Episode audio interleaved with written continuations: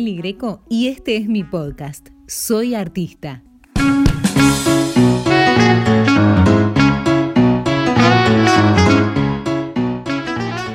Bienvenidos al capítulo 5.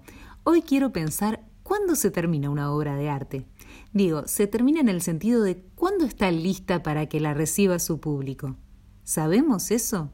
¿Lo intuimos? ¿Lo decidimos o lo determinamos? ¿Qué es lo que indica que la fruta maduró, que hizo su proceso y que está lista para ser apreciada? Aunque también me pregunto, ¿buscamos eso?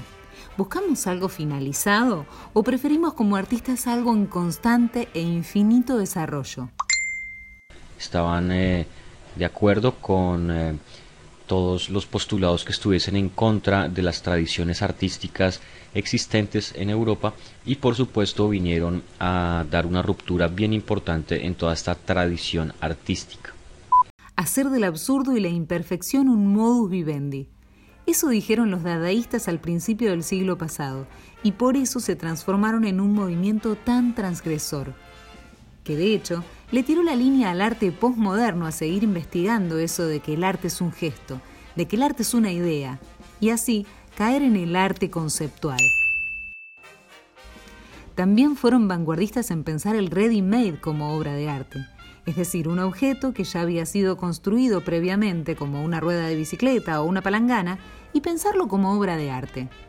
Descontextualizar un objeto de su ecosistema habitual y ponerlo en un entorno artístico para convertirlo, sí, en obra de arte dándoles una categoría que ningún artista antes había siquiera pensado es decir, hacer un ensamblaje común y corriente, o simplemente firmar un, urinario y llevarlo al, contexto de museo, eh, fue una de las rupturas más importantes que realizó Marcel Duchamp. La propuesta, además de novedosa, es inclusiva, porque cambia el eje y pone a juzgar no solo al que exhibe, sino también al que aprecia. ¿Por qué aprecia esa obra? ¿Cómo lo hace? ¿Desde dónde lo hace? Hoy, en 2020, con nuestras cabezas contemporáneas y comerciales atravesadas por el capitalismo, no siempre tenemos tan claro qué buscamos como artistas, y creo que menos aún qué buscamos como público que consume arte. Más bien es tan amplio el volumen de estímulos que recibimos de todos los colores y tamaños que suele faltar el momento de reflexión sobre la pieza que estamos apreciando. Y sí, digo pieza y no obra de arte, porque me refiero también a una publicación de redes, que likeamos o dejamos de likear.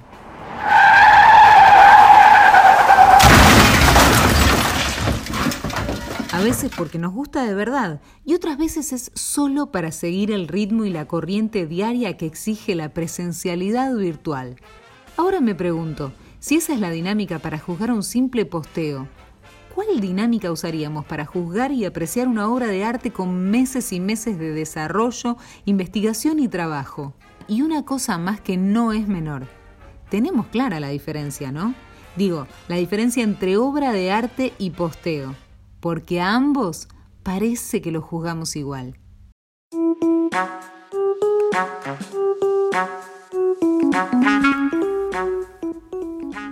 Hoy charlamos con Gerardo Gardelín Director musical, compositor, arreglador y pianista, compuso varias obras sinfónicas y de cámara. Fue director musical de Cabaret, Sunset Boulevard, Sugar, Los Locos Adams, Mamma Mia, Chicago, Los Productores, Hairspray, Sweet Charity y sigue la lista. También hizo la música de Chiquititas de Rebelde Way y es ganador del premio Conex de Diamante, de dos premios ACE, de seis premios Hugo y del premio Trinidad Guevara. Bienvenido a mi podcast. Muchas gracias por coparte, por, por darme tu tiempo. Al contrario, Mary, un placer, un placer total. Hablar con vos esta cuestión de cuándo considerás que una obra empieza como a, tener un, un, lugar de maduración como para poder considerarla terminada, que igual sabemos que nunca está del todo terminado porque siempre hay espacio para, para seguir transformando, pero seguramente en lo que estás produciendo ahora debe llegar un momento que vos decís, bueno, está lista para grabar, ¿no? ¿Dónde, ¿Dónde está como ese punto? Bueno, depende, mira, es verdad que el proceso a veces depende de la obra. Por ejemplo, cuando haces una obra sinfónica, el proceso de creación es tan minucioso, tan detallista, eh, sobre todo porque no tenés vos la responsabilidad de tocar, sino que lo van a tocar otras personas, entonces tiene que ser, y lo va a dirigir otra persona seguramente, entonces eh, en el momento en que la vas haciendo, es como que la vas, la vas cerrando. No, uno no espera llegar al final para ver qué es lo que pasó antes con la obra, ¿no? O sea, es como decir, bueno, cuando terminé, terminé. y, y por ahí puedo revisar alguna cosa que tiene que ver con las dinámicas, las articulaciones escritas, si es más fuerte, más mesopiano, pero generalmente, pero en este caso, por ejemplo, esta que estoy haciendo ahora de flauta y piano, me pasa que cuando estoy componiéndola, por ahí a veces no estoy con el piano al lado, lo estoy pensando en mi cabeza y lo estoy escribiendo, y después cuando yo mismo lo voy a tocar digo, uy, me metí en camisa de once varas, ¿qué me, qué me escribí?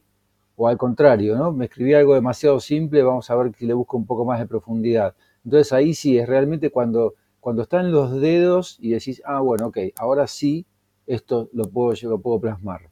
Me hago trampas, me hago trampas tanto para bien en cuanto a, profundizar como para mal cuando veo que algo es demasiado difícil y digo, no, esto me va a costar tanto grabarlo que prefiero no ir por algo tan rebuscado, tan complicado y, que sea más fluido también porque estás haciendo un dúo con otra persona y tenés que hacérsela también simple a la, a la, otra persona para que fluya con vos, en este caso este dúo de cámara de flauta y piano. Pero en una obra sinfónica eh, no tenés muchas posibilidades porque una vez que la terminaste, la entregás y ves lo que sucede con la gente que la va a tocar. Que, que debe ser también súper mágico ese momento, cuando vos entregás tu creación y después también hay como una, como una retribución que, es escucharla después ejecutada, supongo. Obviamente, a veces me toca dirigirla a mí, cuando me han invitado a mí a dirigir mis propios estrenos, o, la, entrego a otro director, y también es fascinante como el otro director que tiene la posibilidad de verse con el compositor, en vivo y en directo, y qué sé yo, personalmente, te pregunta cosas o te hace ver cosas que a lo mejor no notabas de eh, algo que decís, che, esto lo querés más lento, más rápido, más fuerte, ¿cómo lo, cómo lo pensaste? Y cuando se lo decís, también lo ayudás al otro a que internalice esa obra, porque vos la tenés como terminada en su cabeza, pero él tiene una imagen que tiene que construir en su cabeza. Y me pasa lo mismo también, por ejemplo, yo tengo muchos conciertos compuestos. Tengo un concierto para cuarteto de trombones y orquesta, otro para tuba y orquesta, otro para trompeta y orquesta, otro para flauta y orquesta, otro para eh, cuarteto de cornos que me iban a estrenar este año el Colón y, se pospuso por la pandemia. Y cuando te encontrás con uno de esos eh, solistas, lo bueno es que la obra se termina cuando realmente te encontrás con el solista y te dice, bueno, mira, ¿qué te parece si acá esto lo hacemos más lento, más despacio? ¿Qué te parece si acá respiro, si acá ligo? Y hay todo un hermoso proceso del encuentro con el solista que te lleva a reescribir algunas partes, no por ahí en cuanto a la idea, pero sí en cuanto a las dinámicas. ¿Y encontrás en, este momento, digamos, creativo, eh, sobre todo por el contexto que estamos atravesando todos, más inspiración que en un momento tal vez más normal, por decirlo, por llamarlo de alguna forma? Eh, por ahí lo que encontrás es más tiempo. A veces en la vorágine, yo, yo, suelo dirigir, entre otras de mis actividades, comedia musical. Y cuando vos tenés cinco días por semana y los sábados y a veces hasta los viernes doble función, digamos que no te queda mucho resto porque también haces otras cosas y trabajo, entonces el material compositivo lo relegás. En este momento que no tengo teatro a la noche, por decirlo así, funciones, encuentro mucho más tiempo, entonces eh, yo siempre digo que la composición es un verdadero chiche, es un juego. Yo, hago muchos arreglos, por ejemplo, de trabajos de arreglos musicales, ¿no? Trabajo para la Orquesta de Río Negro, para la Fundación Cultural Patagonia, y si bien lo disfruto mucho, estoy haciendo arreglos sinfónicos de temas de otras personas. Pero cuando vos componés, es un chiche y no, estás esperando un momento para volver a sentarte frente a la partitura y seguir componiendo. Porque a veces por ahí estás para hacer 30, 40 segundos de música, por ahí estuviste dos días. Y ahora, bueno, ahora, por ejemplo, durante la, durante la cuarentena, desde el 20 de marzo hasta ahora, a nivel compositivo hice una fantasía para orquesta en un movimiento, hice una, obra para cuerdas, para orquesta de cuerdas en un movimiento también. Eh, bueno, compuse estas dos obras para flauta y cello en tres, eh, para, flauta y piano en, tres movimientos. Una obra para tubo y piano que estoy componiendo ahora, que me encargó un tubista de, Rumania que ya me había grabado una obra antes. Más una obra para flauta y cello más, eh, ¿qué más hice? Bueno, más 11 arreglos sinfónicos para la Orquesta de Río Negro, o sea, es un montón de música. Qué lindo, bueno, pero se ve que también es un lugar en donde te encontrás vos, digamos, en donde sos, sos pleno con, tu artista, con tu, con tu ser creativo. Sí, también soy, estoy en un momento de mi vida que a lo mejor eh, se bajaron todos los prejuicios. O sea, cuando uno es un poco más joven e inexperto en algunas cosas, eh, componés mucho más sobre la mirada del otro, ¿no? O sea, sobre qué va a pensar, eh, no sé, una especie de otro imaginario acerca de lo que uno hace. A esta altura del partido empiezo a componer y generalmente es un juego, pero es un juego, literalmente, de repente me siento al piano o no me siento al piano. Si, veo una idea y con esa mínima idea empiezo a desarrollar algo y veo hasta dónde llego. Y puede ser una obra en tres movimientos, puede ser una canción o puede ser, no sé, una obra en un movimiento. Pero es parte de un juego, sin prejuicio. Vos sabés que en, este, en, esto, en esta construcción de este podcast hablé con un montón de artistas y bueno, obviamente vamos coincidiendo todos en la cuestión lúdica, en, en la, como en despertar una especie de niño que nunca en realidad lo apagamos, eh, pero que eso está muy vinculado al arte.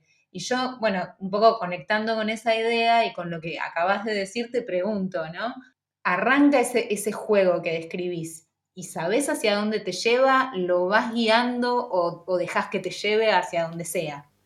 Ah, qué buena pregunta. Yo arranca el juego y veo que me ¿qué me, provee el juego? No sé, una mínima idea musical con la que empiezo algo, ¿no? Eh, esa, misma, esa mínima idea que a lo mejor son, es un compás, o sea, son nada, nada de duración, es un motivo. Ese motivo de repente para mí es como una especie de diálogo, es, es el motivo en música es algo que me pregunta algo, entonces le tengo que responder. Le respondo y veo qué pasó con esa pregunta y esa respuesta. Si puedo amplificarla y convertirla en otra, a su vez, pregunta y respuesta que tenga que ver con la primera. Y así voy ganando el juego, digamos, ¿no? En el medio de eso, lo que siempre, digamos, pasa es que uno busca, a mí me pasa por lo menos, yo busco la belleza. Desde mi punto de vista, la, la belleza es muy subjetiva, pero yo busco la belleza de lo que estoy haciendo. Entonces por ahí me puedo detener un gran tiempo en esa pregunta con la que empecé, en ese motivo, en ver de qué forma puedo ir desarrollando belleza con esa misma reexposición de lo que acabo de hacer. Siempre hay como una especie de conexión permanente con ese primer germen, que es lo que inspiró.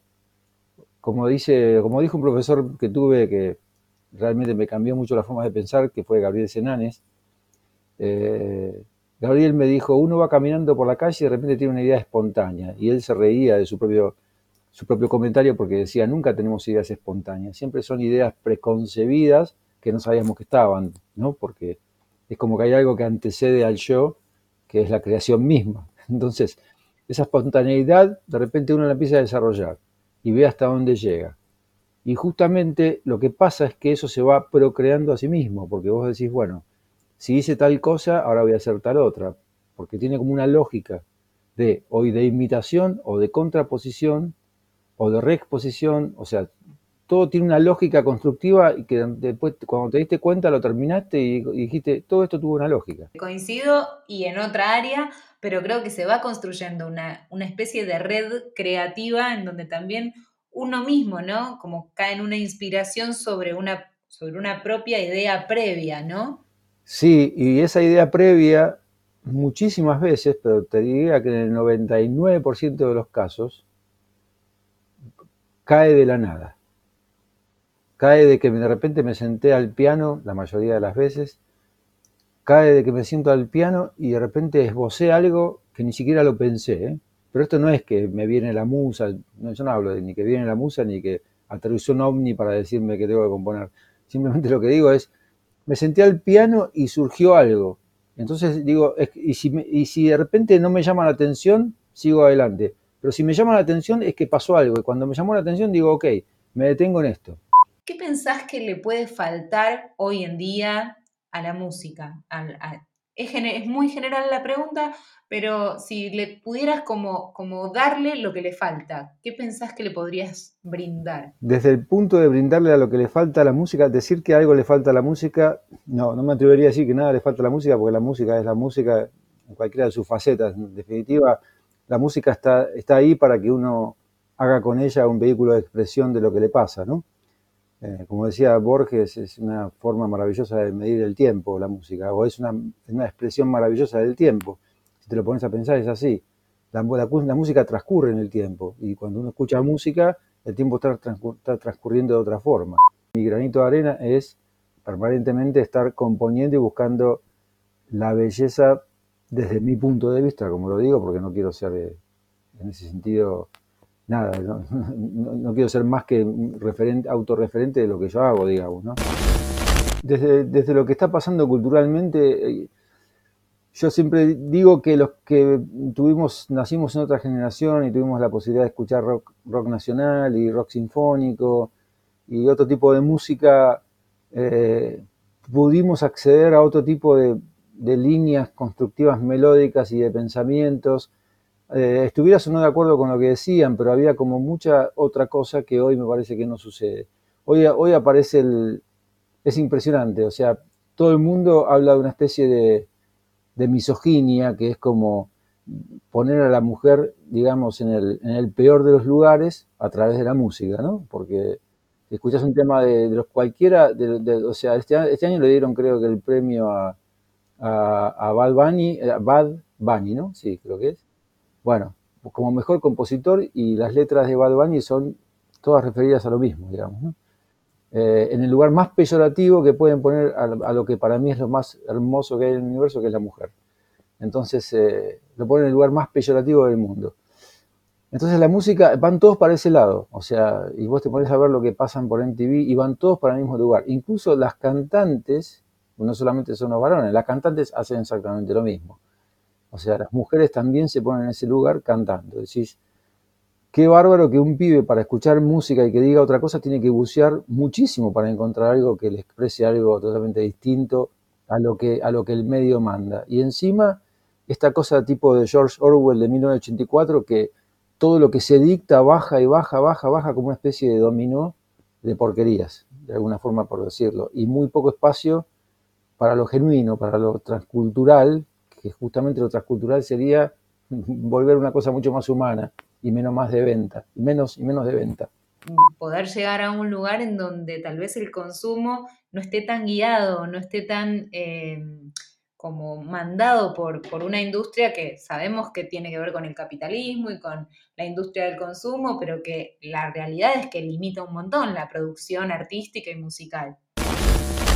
Y sí, porque en definitiva es totalmente acaparadora, o sea, es muy poco el espacio que hay para otras cosas, es un remo permanente, o sea, para poder... Es impresionante que, eh, o sea, eh, no sé, no, voy a dar nombres, pero hay gente que tiene 4.500 millones de vistas por un tema y vos a lo mejor por hacer una obra para flauta y piano como la que tenés, a lo mejor con suerte tenés 100 vistas, 200 vistas, a menos que inviertas mucho en las redes sociales. O sea, es tremenda, la, comparación es imposible. Hoy un influencer es un pibe que a lo mejor, eh, no sé, habla de que la pegó con un par de cosas y después es influencer porque dice, hoy me levanté, fui al baño y me tomé un mate y es influencer. Y vos estás 12 horas componiendo algo y no logras influenciar ni, ni para que te miren. O sea, es muy difícil. Sí, sí, sí, sí, sí. Y sucede, lamentablemente, o sea, afecta a todas las artes, porque de alguna manera al actor le pasa lo mismo, que estudia, digamos, hace toda la licenciatura para este, recibirse y después de repente con un video chistoso, eh, un influencer acapara a todo un público que podrían pertenecer tranquilamente a los de un actor, ¿no? Y bueno, idem con todas las artes. Eh, Melina, vos sos una tremenda bailarina y vos sabés de qué estamos hablando. O sea, hoy cualquier video de, IGTV, lo digo en castellano, es, eh, ves 200 millones de chicas haciendo perreo.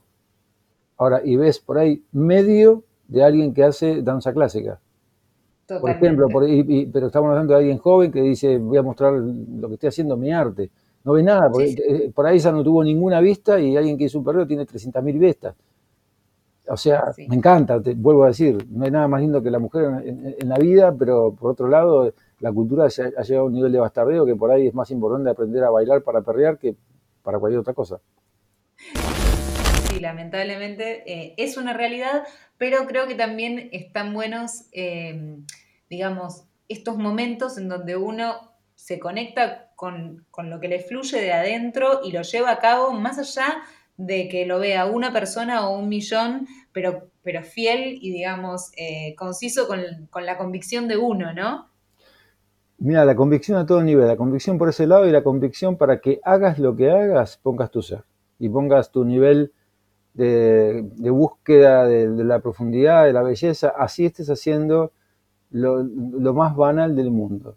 O sea, Hace poco, estos días me pasó, eh, estar haciendo los arreglos vocales y la grabación para un jingle, no voy a decir de qué marca, muy conocida, de gaseosas. Y yo lo que busco con los arreglos corales que hago es, es, eso, más allá de que, que, sea un jingle. O sea, digo, esto lo voy a hacer lo más profesional y aportando lo que yo puedo hacer. No es que digo, ah, bueno, con esto zapamos, voy a ver. No, nada que ver, busco todo lo otro. Y mira, una anécdota. Yo hace, en el 90, yo hice todo, todo chiquititas todo verano del 98, todo Rebelde Way, todo Patito Feo. Eh, Rebelde Way la mitad, porque la, otra mitad hizo otra gente después, pero bueno. Y yo en ese momento, el primer chiquititas cuando me llamaron dije, tengo una condición, lo quiero hacer con músicos. ¿Y cuántos músicos? 36. El primer chiquititas, el disco se grabó con 36 músicos de la Filarmónica. Entonces era como siempre estar buscando y bueno, vamos a ponerle todo el arte a, este, esto que es un, es un, CD para chicos, pero que escuchen otro tipo de música, más orquestal, más arreglada, qué sé yo, distinta. Hay muchísima música compuesta, incluso en la música sinfónica, y música que busca muchísimo sistema, racionalismo, o como, pero de repente vos escuchás la suite para cello de, Bach eh, eh, y, no te olvidás nunca más en la vida. O sea, vos podés en lo más simple de la construcción, de lo que estás haciendo, ser, pasar a la inmortalidad. Y podés hacer 42.500 temas de reggaetón y, que no se acuerde nadie de ninguno. Un solo hombre que, grite es mucho más que eh, millones en silencio. Y bueno, el grito es por ahí la creación, ¿no? Y la transformación. Muchísimas gracias, Gerardo, en serio. A vos, Meli. Un beso grande. ¿eh? Gracias por escuchar mi podcast. Soy artista. Soy Meli Greco y te espero en el próximo capítulo.